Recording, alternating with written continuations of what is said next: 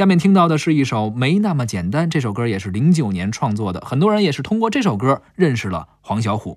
这首歌由姚若龙作词，萧煌奇作曲。嗯，萧煌奇咱们之前聊过，啊，嗯之前也是很不容易。是，而萧煌奇的走红，或者说他的被大家所熟知吧，嗯，跟黄小琥有一些关系，是吧之前在初期的时候帮过他，是吧？而这首歌其实也算是萧煌奇对他的一个回报。嗯，投桃报李哎没错，啊，我们很多大陆的歌迷也是嗯因为这首歌认识了黄小琥。是黄小琥呢，其实他挺惨的嗯，啊，而且呢，他这个你咱们大家正常来说，第一印象来说，这个歌手不好看，嗯，对吧？而且岁数大，不是以外形著称的，而且确实已经过了一个年轻歌手那种黄金阶段。对，但是呢，他有一个好的就是他的声音很舒服，对对吧？但他又没有蔡琴老师那么浑厚。嗯。啊，他的表现力其实特别像什么呢？特别像这个上世纪八十年代的这种舞厅的这种风格。嗯，啊，他又不是那种劲爆的，他是从七十年代缓慢的过来的那种声音。上世纪八十年代舞厅你都去过，哎，那 这个有点啊。咱们通过这个影视资料是吧，啊。咱们还可以了解一下，是是是？他的这个嗓音啊非常复古，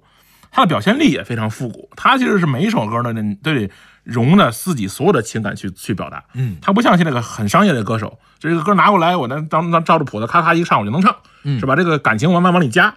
黄小琥是属于我自己要是没有这个情节，我根本唱不出来。他就是常年唱这个这个夜场啊，他就对对这个音乐的感觉跟一般人不一样。嗯嗯，而且呢，他确实经历很坎坷啊。他这个二十二岁的时候嘛，看上了一个这个小伙子，嗯啊，不顾这个母亲反对啊，父母都不不不愿意，非要嫁。其实才刚好了仨仨月，全家人都不同意，结果就嫁了。嫁的时候那天呢，特别惨啊。这黄小虎结婚呢，这婚礼现场啊什么都没有，没亲戚没朋友嗯啊，连这个仪式啊，自己连婚纱都没有，婚纱照都没有，就结了，就是奋不顾身的一段爱情嗯，啊。结果呢，这个这段爱情呢，就五年散摊了，结束了。结束了哎。呀，结束之后呢，就很长一段时间他就很挣扎，因为家里人也不理解他。你看你这个早说了，你说让你不是别让你去跟这个小伙子好，你非要跟，就等于是自己跳进了火坑啊，多少人拦着不行，哎自己最后被弄的是遍体鳞伤，而且还有留了一个女儿啊。你说这个离婚了以后，他自己还要带着这个来回来去的这个，为了这个女儿，反正之之间发生了很多事情，而且在这个过程中，他的这个音乐事业一直不温不火是啊。他就不像说他大红大紫的歌手，哎我的这个家里后面着了点火，我我我我顶一顶我就过去了。遇上点事儿哈，哎组个纵贯线哈，哎把这事儿给扯过去。对这他当时他不火呀，也哎没有人帮他。对他啊直到其实直到零九年的这首歌出来，才让整个的这个大华语圈人真的认真正的认识到他。嗯啊，但是其实也挺麻烦，就是黄小琥啊很难定义，就是他这个人呢是很模糊的，嗯。啊，就是嗯他是就等于说什么？没有人设，你看发现了吧？，对，你看就像咱们现在特别讲究这个人设，你说同年龄段的，当嗯。也是近些年出来的，当时黄绮珊，嗯，她也有人设，她有人设。高音嘛，或者叫什么什么灵魂对。歌者那种是吧？感觉哈。？长相来说，我觉得啊，这个黄小琥跟黄绮珊比，黄小琥还顺眼一点，嗯，是吧？但是呢，他没有定，他他很深情，没有一个定位啊。啊，那你说他定义成苦情歌，他有陈小春苦吗？嗨，对吧？肯定是没有陈小春苦的，嗯是吧？所以呢，你咱你说他，你说像像薛之谦，他卖的是这个是吧？混乱的啊人设，呃对，他也卖不出这种人设。他总之来说，他就没法去标签化的去定义他。是所以呢，我一想到黄小虎，我觉得特别可以，他就像一个什么呢？一个功能特别好的一台老车哦，啊，它也不好看嗯啊，它也不是什么大名牌，磨合了特别多年，磨合到一个特别好的水平。嗯它也不是新车啊，这个车的特别好的运行着，但是你放那儿你看不见它，嗯，是吧？有没有这种感觉？就是马路上有这么一个老车，擦干净很漂亮是，啊，开起来也没毛病，嗯但是你就搁那儿你就瞅不见它，哎，你这这个形形象的一个比喻哈，是吧？我发现男人总是爱把女人形容为车，嗨，那你这事儿就不能深聊了，是吧？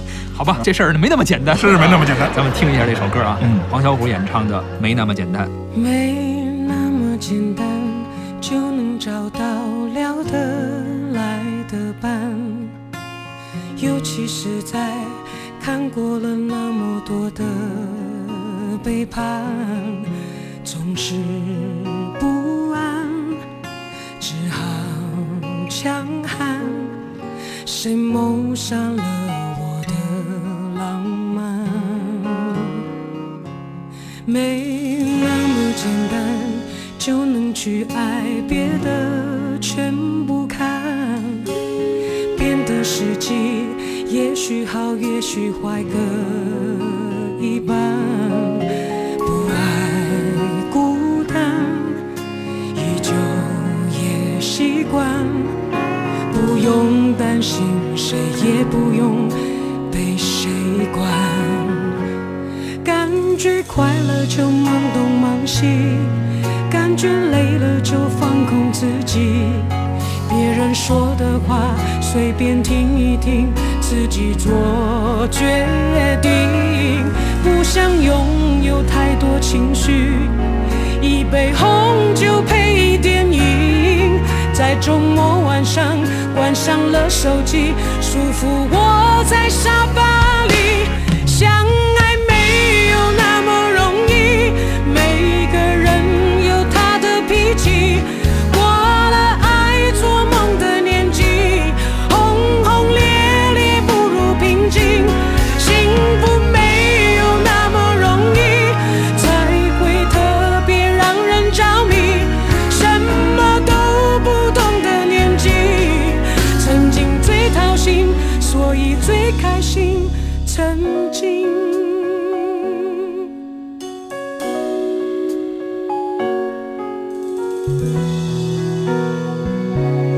没那么简单就能去爱，别的全不看。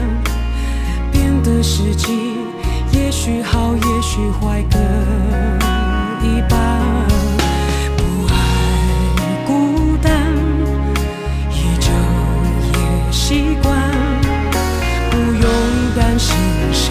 不用被谁管。